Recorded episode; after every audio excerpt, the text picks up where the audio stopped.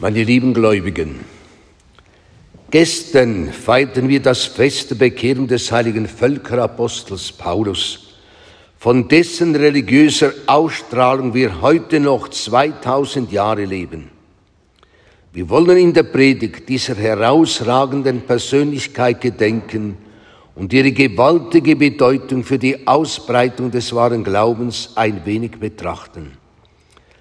Indes ist es aussichtslos, diesen größten der apostolischen Lehrer in etwa 15 Minuten zu würdigen.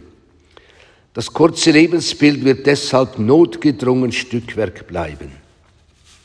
Wer ist dieser Paulus, der uns oft in der heiligen Messe begegnet, wie zum Beispiel auch heute, wenn die Lesung seinen Briefen entnommen ist? Über sich selbst sagt er, ich bin ein Jude aus Tarsus, Bürger einer nicht unbedeutenden Stadt Siliciens, aufgewachsen aber in dieser Stadt, nämlich in Jerusalem, unterrichtet zu den Fürsten, Füßen Gamaliels. Zum ersten Mal begegnen wir ihm bei der Steinigung des heiligen Diakon Stephanus. In der Apostelgeschichte lesen wir, Saulus aber hatte seiner Ermordung zugestimmt. Des Paulus Geburtsjahr ist etwa das Jahr 10 nach Christus.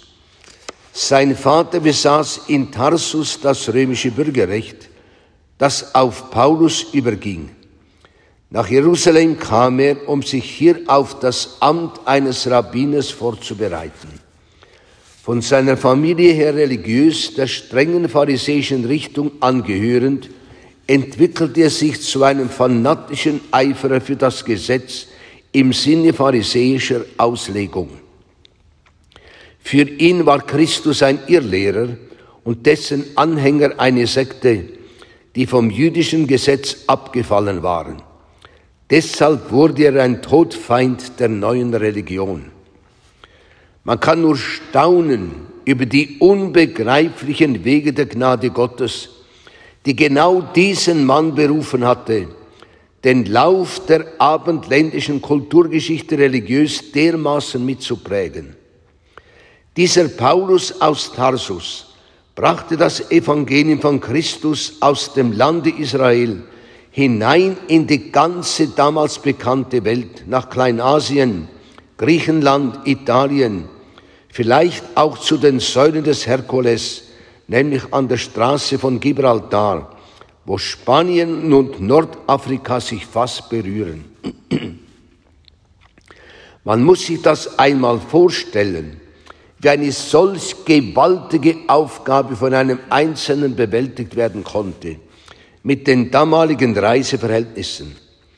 Für uns ist es heute eine ganz selbstverständliche Sache, dass das Evangelium von Jerusalem seinen Gang zu den Völkern der Welt genommen hat. In Wirklichkeit aber lag diesem Vorgang vor allem die Tat dieses Mannes zugrunde, der hingerissen war von einem unerhörten Glauben an Jesus Christus und einer brennenden Liebe zu ihm, der dafür eine Willenskraft und einen persönlichen Einsatz aufbrachte, der unser Vorstellungsvermögen übersteigt. Die Bilder der Kunst stellen uns Paulus als einen hochgewachsenen, begeisternden, ganze Völker führenden Mann vor.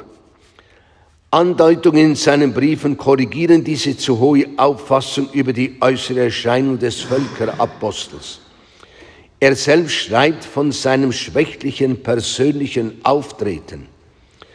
Als in Lystra eine begeisterte Volksmenge ihm und Barnabas wie zwei Göttern opfern wollte, da wurde der große stattliche Barnabas als Zeus, als der höchste der griechischen Götter, und Paulus, weil er das Wort führte, als Hermes, als dessen Boten angesehen. Wahrscheinlich ist Paulus von Gestalt klein gewesen, worauf auch sein Name hindeutet. Paulus litt auch häufig unter Krankheitszuständen, was aus seinen bekannten, manchmal missverstandenen Wort hervorgeht. Es wurde mir ein Stachel für mein Fleisch gegeben, ein Satansbote, der mich mit Fäusten schlägt, damit ich mich nicht überhebe. Trotzdem, Paulus ist die Zusammenfassung aller Apostel, der Riese unter ihnen, der wahrhaftige Überapostel, der in bescheidenem Stolze von sich selber schrieb, ich habe mehr gearbeitet als alle anderen Apostel. An anderer Stelle bezeichnet sich Paulus demütig als den geringsten unter den Aposteln, eine Missgeburt, nicht würdig Apostel auch nur zu heißen. Wir besitzen aber einen wahrhaft göttlichen Ausspruch über Paulus von Jesus Christus, der gleichsam mit einer einzigen Linie den ganzen Paulus umreißt. In der Apostelgeschichte heißt es, dieser, nämlich Paulus, ist mir, Jesus Christus, ein Gefäß der Auserwählung. Es soll meinen Namen vor Heiden und Könige und vor die Kinder Israels tragen. Ich will ihm zeigen, wie viel er um meines Namens willen leiden muss. Gott hat es gefallen, Paulus in besonderer Weise zu erwählen, um für Jesus Christus, und zwar den gekreuzigten und dessen Botschaftszeugnis abzulegen. Ihn, der die Anhänger Christi bis aufs Blut bekämpft hatte. Wir würden Paulus aber Unrecht tun mit der Annahme, er sei charakterlich ein schlechter Mensch gewesen. Das war er gewiss nicht. Er war ein Fehlgeleiteter. Paulus selbst fühlte sich als ein Eiferer für Gott. Und nun greift Gott persönlich ein, als Paulus auf dem Weg nach Damaskus ist, um die Christen gefangen nach Jerusalem zu führen. Es heißt in der Apostelgeschichte, als er auf dem Wege war und sich Damaskus näherte, da umleuchtete ihm plötzlich ein Licht vom Himmel, und zu Boden stürzend hörte er eine Stimme, die zu ihm sprach, Saulus, Saulus, warum verfolgst du mich? Er aber sprach, wer bist du, Herr? Und jener, ich bin Jesus, den du verfolgst. Steh auf und geh in die Stadt, da wird dir gesagt werden, was du tun sollst. Paulus ist erblindet und muss an der Hand in die Stadt geführt werden. Drei Tage lang isst und trinkt er nichts, bis der, bis der vom Herrn geschickte Ananias ihn im Namen des Herrn von seiner Blindheit befreit. Paulus lässt sich sogleich auf den Namen des Herrn Jesus Christus taufen. Sein ganzes Leben lang hat er über das Geheimnis seiner Erwählung nachgedacht, warum die Gnade Gottes ihn, den Verfolger, zum Glauben und zum Apostelamt berufen hat. Letztlich ist das ein unfassbares Geheimnis der Liebe und Gnade Gottes, von der Paulus im Römerbrief sagt, wo die Sünde sich mehrte, wurde noch größer die Gnade Gottes. Gott machte sein Wort wahr, dass er Paulus zu einem Gefäß der Auserwählung machen wollte. Er überschüttet ihn förmlich mit seinen Gnaden. Paulus schreibt davon im zweiten Brief an die Korinther. Der heilige Augustinus und der heilige Thomas von Aquin sagen, dass Paulus Gott in seiner Wesenheit sah. Er wurde zur höchsten Erkenntnis erhoben, deren sich diejenigen erfreuen, die mit Gott im Himmel sind, und zugleich wurde er zur höchsten Seligkeit entrückt. Zwar während der Lebzeit, Paulus ist aber nicht nur ein auserwähltes Gefäß der Gnade Gottes, sondern er ist dazu berufen, Jesu Namen vor Heiden und Könige und vor die Kinder Israels zu tragen. Es ist bewundernswürdig, mit welchem Feuer und mit welcher Leidenschaft Paulus diesen Auftrag erfüllt hat. Kaum hat ihn Ananias getauft, predigte er sofort in den Synagogen von Jesus dass er der Sohn Gottes sei. Die Juden von Damaskus glaubten nicht recht zu hören oder einen Irren vor sich zu haben, als er in der Stadt, statt Christus zu verfolgen, Christus verkündete. Die Juden fassten den Plan, ihn umzubringen. Sie erreichten beim Statthalter der Stadt, dass die Stadttore bewacht wurden, um so Paulus an der Flucht zu hindern. Von einem Fenster in der Stadtmauer wurde er aber von seinen Freunden in einem Korb hinuntergelassen und entkam so den Händen seiner Feinde.